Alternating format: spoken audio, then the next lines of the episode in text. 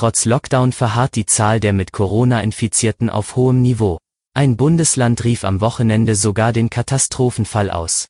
Und Mecklenburg-Vorpommern wurde erneut zum Risikogebiet erklärt. Mehr dazu hören Sie im Schwerpunkt des SVZ Audio Snack am Montag um 5 Uhr. Ich wünsche einen guten Morgen.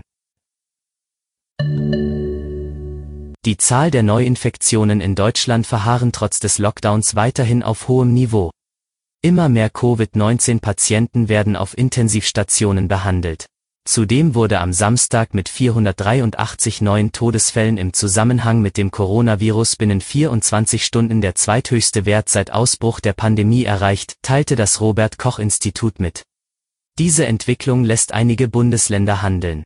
So ließ Bayerns Ministerpräsident Markus Söder gestern erneut den Katastrophenfall ausrufen.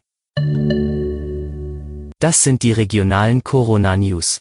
Am Sonntag hat das Landesgesundheitsamt 95 neue Corona-Infektionen gemeldet.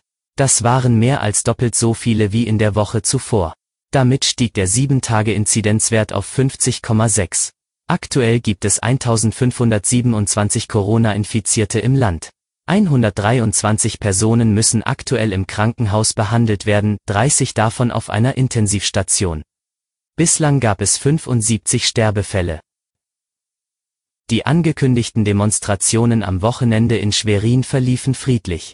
Dabei nahmen an der großen Corona-Gegnerkundgebung am Berthaklingbergplatz deutlich weniger Demonstranten teil, als geplant. Statt ursprünglich 2300 angekündigten sollen es nach Polizeiangaben nur 260 Demo-Teilnehmer gewesen sein. Unter ihnen waren auch Menschen aus anderen Bundesländern. Trotz Reisebeschränkungen, sie erwartet nun ein Verfahren wegen Ordnungswidrigkeit.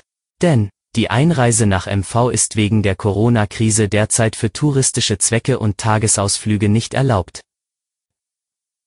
Die Volleyballerinnen des SSC Palmberg Schwerin sind erneut in Quarantäne.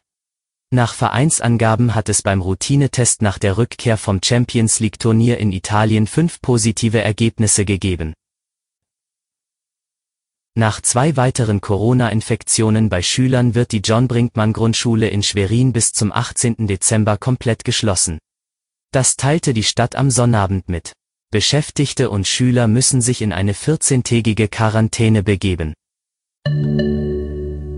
Alle Artikel zum Nachlesen und Hören gibt es auf svz.de-audiosnack. Wir hören uns morgen früh wieder.